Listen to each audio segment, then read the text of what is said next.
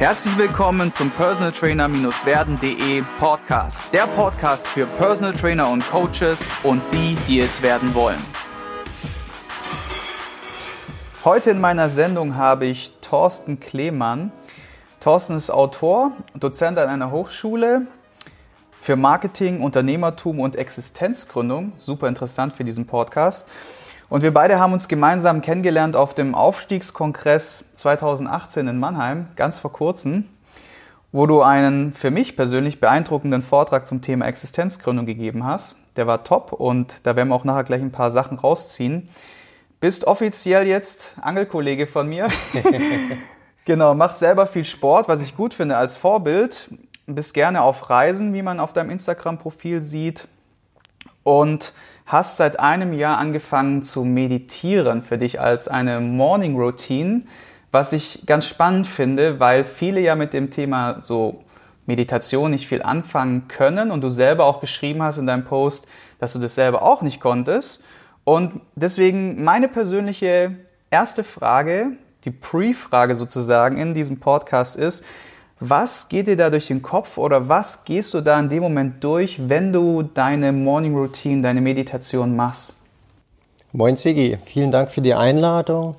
Meditation, boah, das ist schon ein gutes Thema. Ähm, wenn ich da erstmal erzählen soll, was da mir, bei mir vorab mal durch den Kopf gegangen war, dann war das wirklich ein richtiges Chaos. Also als ich das erste Mal mich da hingesetzt habe und dann mal versucht habe, mich auf meinen Atem zu konzentrieren. Und dann dachte ich nur, oh, jetzt fliegt der Gedanke durch den Kopf durch, dann der nächste Gedanke. Und das war bei mir so ein richtiges Chaos.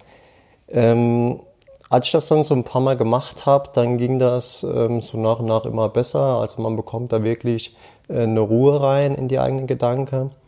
Und ähm, wie ich es heute mache, das kommt immer auf den Tag an. Also ich visualisiere relativ viel und manifestiere relativ viel. Heißt, ich gehe meine Gedanken durch, meine Ziele durch, meine Pläne durch und versuche mir das auch wirklich mit allen äh, Sinneskanälen wahrzu, äh, ja, ähm, wahrzunehmen, das Ganze vorzustellen. Mhm. Wie wird das in Zukunft sein, ähm, wenn ich diese Ziele erreicht habe? Wie fühlt sich das an? Welche Bilder sehe ich da?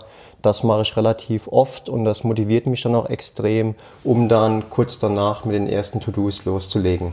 Mhm. Das ist ja auch, wird ja auch in der Sportpsychologie angewandt, ne, dass man mit dem Sportler dieses Top, diese Top-Leistung im Grunde mit all seinen Gefühlen, Emotionen und, und, und Zuständen durchgeht. Das ist, ist ja auch ein bisschen so übertragen davon, oder? Oder würdest du sagen, dass das dem sehr ähnelt? Genau. Ähm, das erste Mal habe ich auch tatsächlich in Sportpsychologie ähm, so eine erste Verbindung damit gehabt.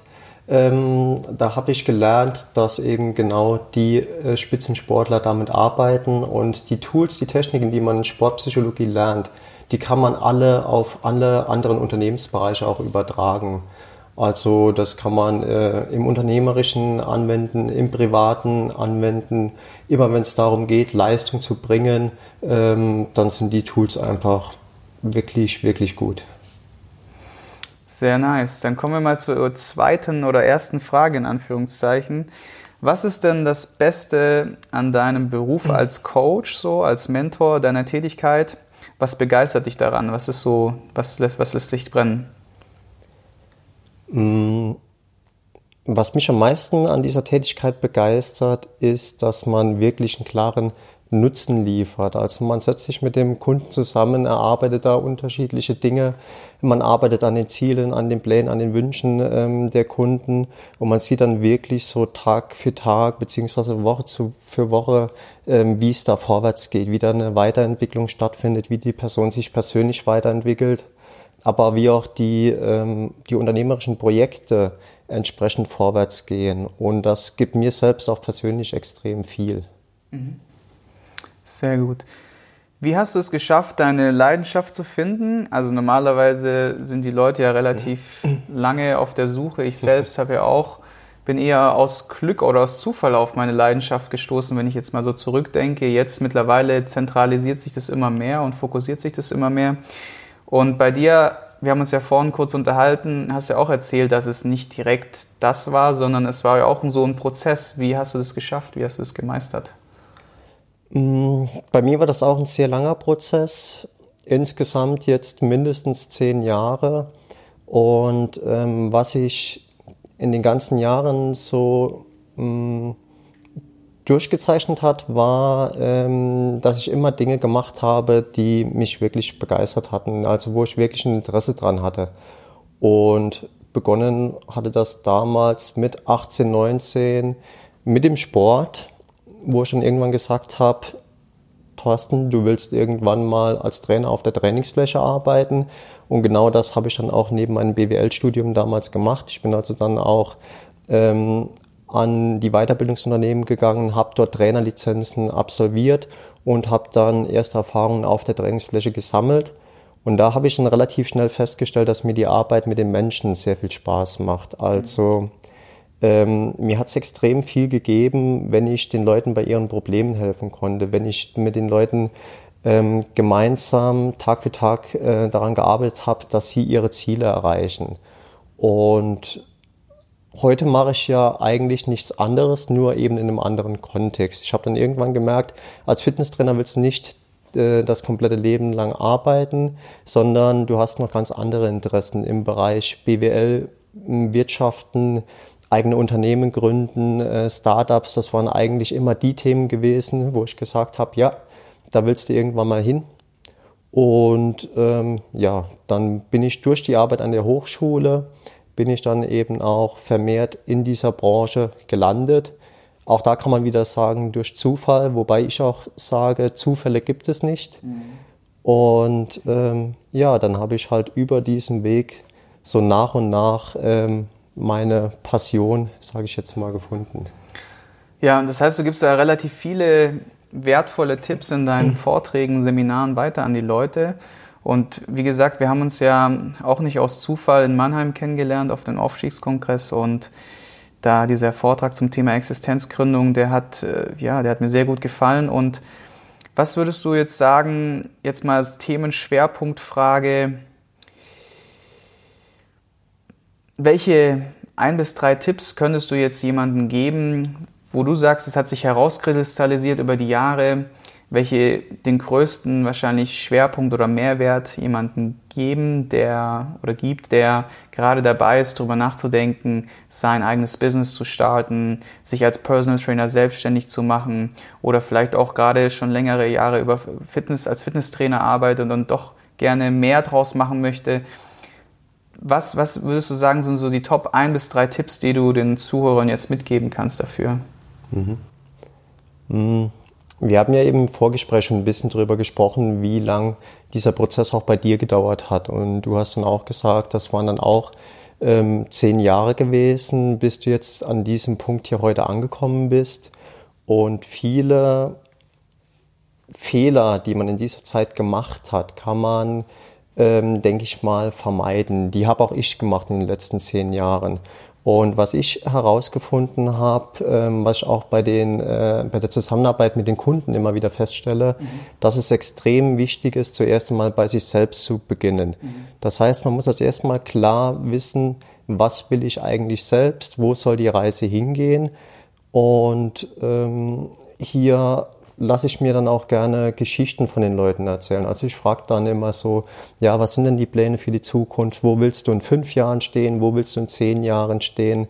Ähm, welche Arbeit willst du da machen? Wie soll bei dir das Berufsleben aussehen? An welchen Projekten arbeitest du? Aber auch, wie willst du da leben? Was willst du ähm, an Geld verdienen? Wie willst du dann Freizeit verbringen? Das sind alles extrem wichtige Punkte, mhm. die eben auch, ähm, wenn man sich selbstständig machen will, ähm, die muss man eben auf dem Schirm haben. Denn die Selbstständigkeit, die ist ja nicht nur ein Projekt von heute auf morgen. Die Selbstständigkeit macht man nicht nur ein Jahr, zwei Jahre, sondern ist halt was, was man die nächsten 15 Jahre ähm, eben entsprechend so ausleben möchte.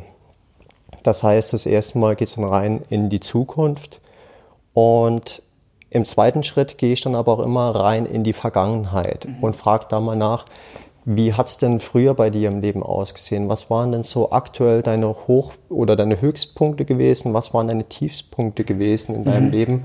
Was hat dich damals bewegt? Was für Emotionen waren da im Spiel? Warum machst du das? Warum fragst du da so, warum fragst du in die Vergangenheit? Was ist da so der Punkt? Mhm. Oft erkennt man die wirklichen Beweggründe, die wirklichen Motive, die ein Mensch hat, mhm. genau an diesen Höchst- und Tiefstpunkte. Mhm.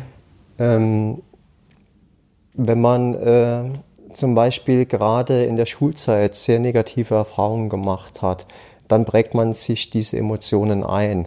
Und oft ist es so, wenn man dann diesen Blick in die Vergangenheit reinwirft, dass man gerade aus diesen Gründen heraus später in diesem Berufsfeld gelandet ist, wo man jetzt eigentlich heute steht.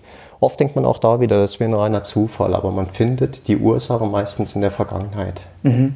Gibt es da so einen, sagen wir mal, interessanten Case, Fall, den du jetzt mal erzählen kannst, wo du jemanden, brauchst ja keinen Namen nennen, gefragt hast und er dann was davon erzählt hat und was dann daraus geworden ist? Gibt es da irgend so ein krasses Beispiel oder ein interessantes Beispiel, was du uns erzählen kannst? Wenn du willst, kann ich mein Beispiel erzählen, wie es bei mir war. Gerne. Bei mir war es so gewesen, dass insbesondere die Schulzeit sehr schwierig war. Also ich hatte immer ein Problem damit, ähm, irgendwelche Dinge zu erledigen, wo ich nicht genau verstanden habe, warum musst du das jetzt eigentlich tun? Was bringt dir das jetzt wirklich für die Zukunft? Und das hat im Gymnasium ganz gut funktioniert, bis dann irgendwann die siebte, äh, die siebte achte, neunte Klasse kam. Ab dann war es immer Vers äh, Versetzung gefährdet. Mhm. Elfte Klasse war dann soweit, dass ich das erste Mal eine Ehrenrunde gedreht habe. Das heißt, im zweiten Jahr, wieder 11. Klasse, habe ich aber das Warum immer noch nicht verstanden. Und das Resultat war, 11. Klasse nochmal machen, Schule, Schulabgang, ähm, Wechsel auf die Fachoberschule und eben dort wieder von neuem beginnen. Und das war was, was mich damals ähm, emotional schon sehr bewegt hat. Das hat mir damals komplett die Füße unterm Boden weggerissen. Ähm, und so bin ich dann im Nachhinein ja auch irgendwann in der Bildungsbranche gelandet, was man ja eigentlich denkt, äh, war ein glücklicher Zufall. Mhm. Aber heute bin ich der festen Überzeugung, das ist nicht so. Und so war es bei mir auch im Fitnesssport gewesen. Ich war als Kind schon pummelig, ziemlich äh, kräftig. Äh, mein Highlight war immer das Sportfest gewesen. 1000 Meter Lauf, denn da habe ich immer mit so einem anderen Kräftigen um den zweitletzten Platz gekämpft. Hm.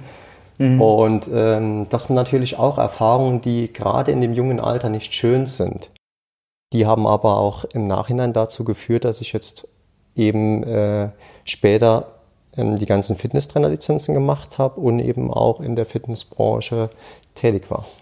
Also du sagst jetzt im Grunde, dass dieses Negativbeispiel welches einen prägt, dann ähnlich wie zum Beispiel, man hat eine schlechte Erziehung genossen und man sagt dann, ich möchte meine Kinder dann irgendwann mal besser erziehen und geht dann genau in diese Richtung und versucht es dann besser zu machen. So aus diesem, aus diesem, sagen wir mal, aus dieser Intention getriggert oder bin ich da, bin ich da richtig? Genau. Ja. ja. Mhm. Da kann also, man sich viele ähm, Berufsbilder anschauen. Warum wollen die Leute Polizist werden? Warum wollen die Leute ähm, Psychologie studieren oder warum studieren sie Psychologie?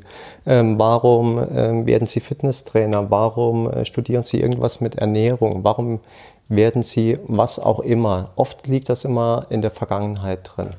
Also würdest du jetzt den Zuhörern einen Tipp geben, zu sagen, jetzt setz dich doch mal hin, nimm mal ein Blatt Papier mhm. und stell dir genau diese Fragen und oder wie würdest du da vorgehen? Genau, man kann ähm, die eigene Lebenslinie aufzeichnen, dass man erstmal überlegt, was waren denn jetzt eigentlich die Hochpunkte und was waren die Tiefpunkte im bisherigen Leben gewesen. Und dann macht man sich schon eine Zeitachse, kann die in fünf Jahresschritte zum Beispiel unterteilen und zeichnet erstmal ähm, die und Tiefpunkte ein. Und wenn man das Ganze gemacht hat, kann man im nächsten Schritt seine eigene Lebenslinie mal einmal nachzeichnen. Und dann geht's rein in die Analyse. Was war denn damals genau los gewesen? Ähm, was für Emotionen waren da im Spiel? Warum war das jetzt ein Hochpunkt oder warum war das ein Tiefpunkt? Und was hat dieser Punkt mit dir im späteren Leben auch gemacht? Mhm. Und dann kann sozusagen einer, der jetzt diesen Prozess durchläuft, herausfinden, wo seine Hoch- und Tiefpunkte waren und wie überträgt sich das dann auf seine, auf seine Zukunft, also auf seinen, auf seinen Werdegang dann?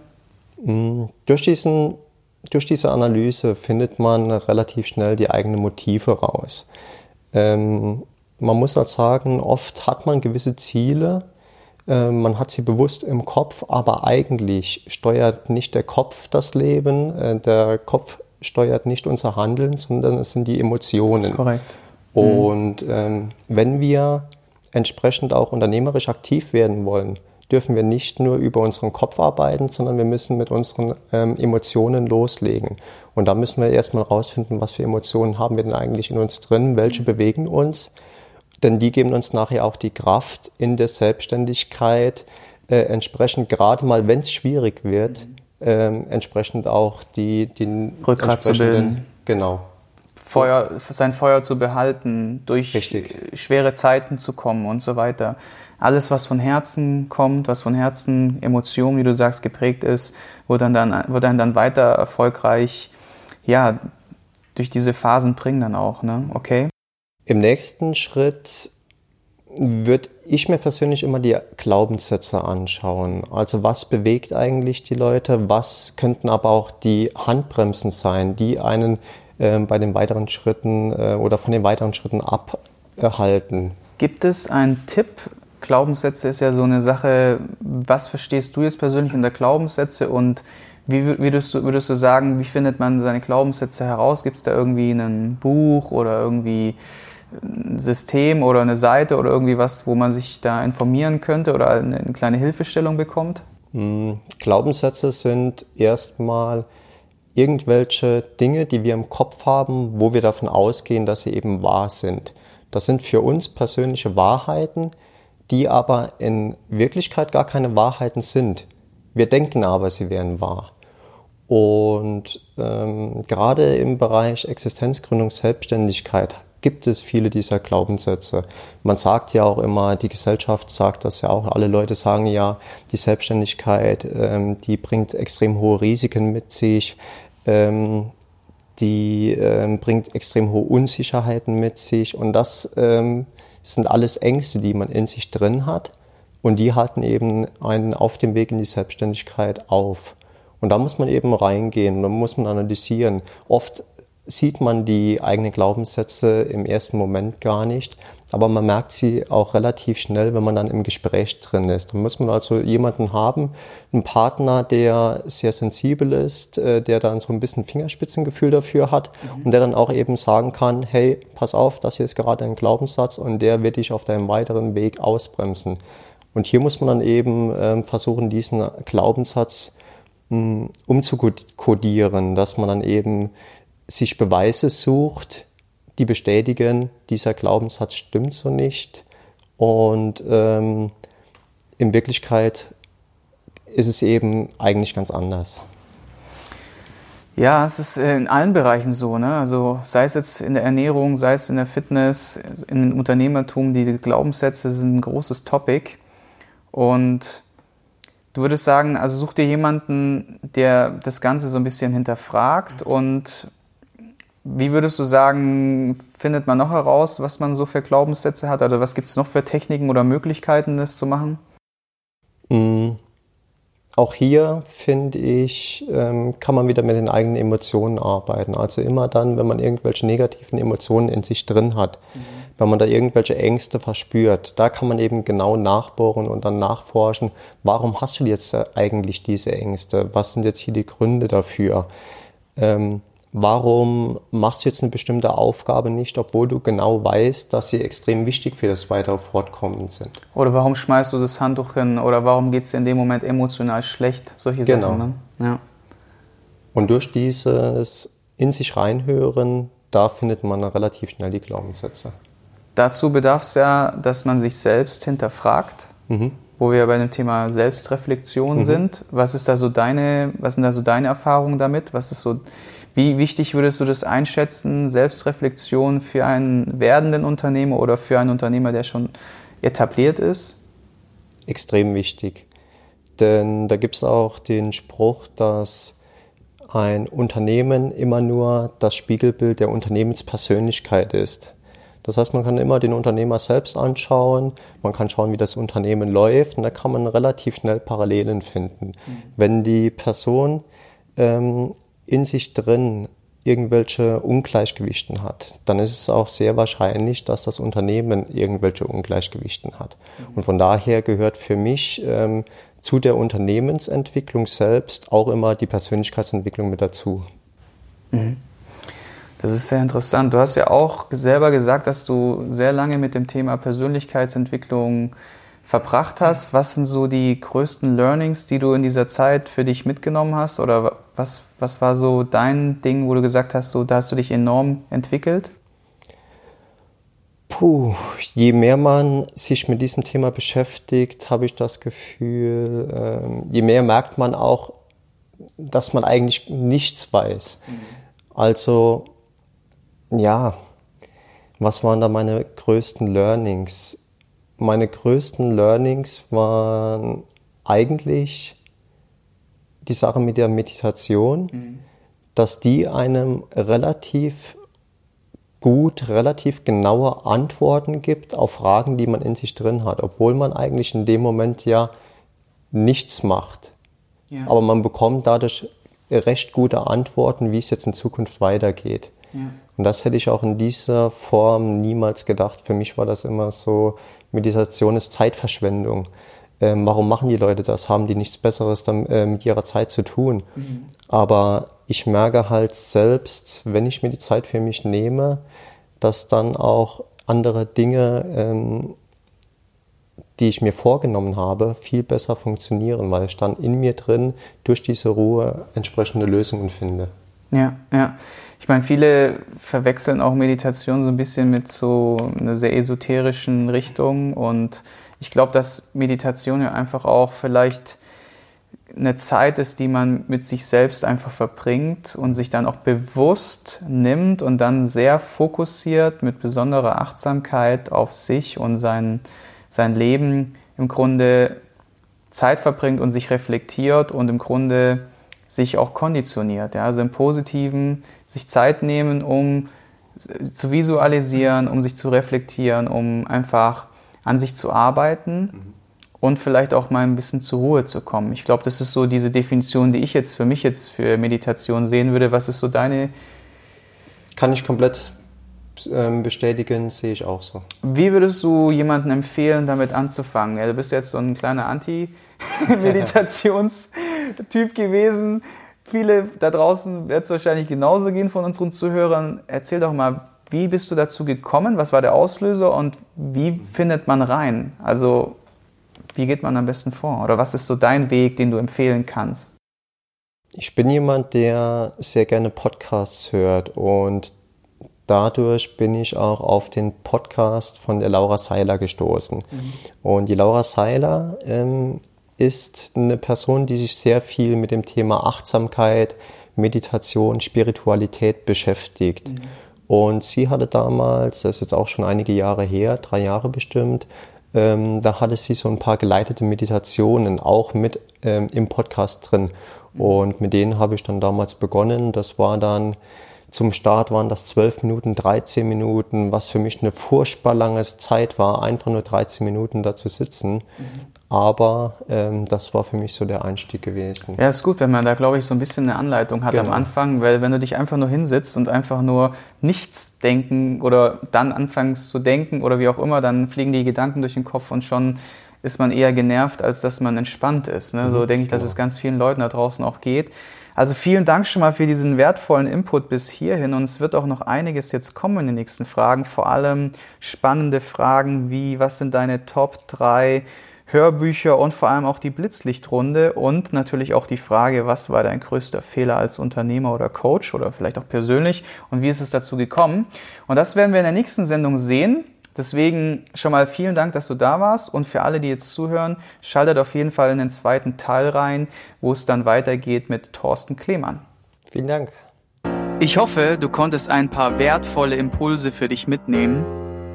Wenn du diesen Podcast informativ findest, dann abonniere ihn doch einfach für weitere spannende Folgen. Und vergiss nie, Die wichtigsten drei Buchstaben im Leben sind T-U-N.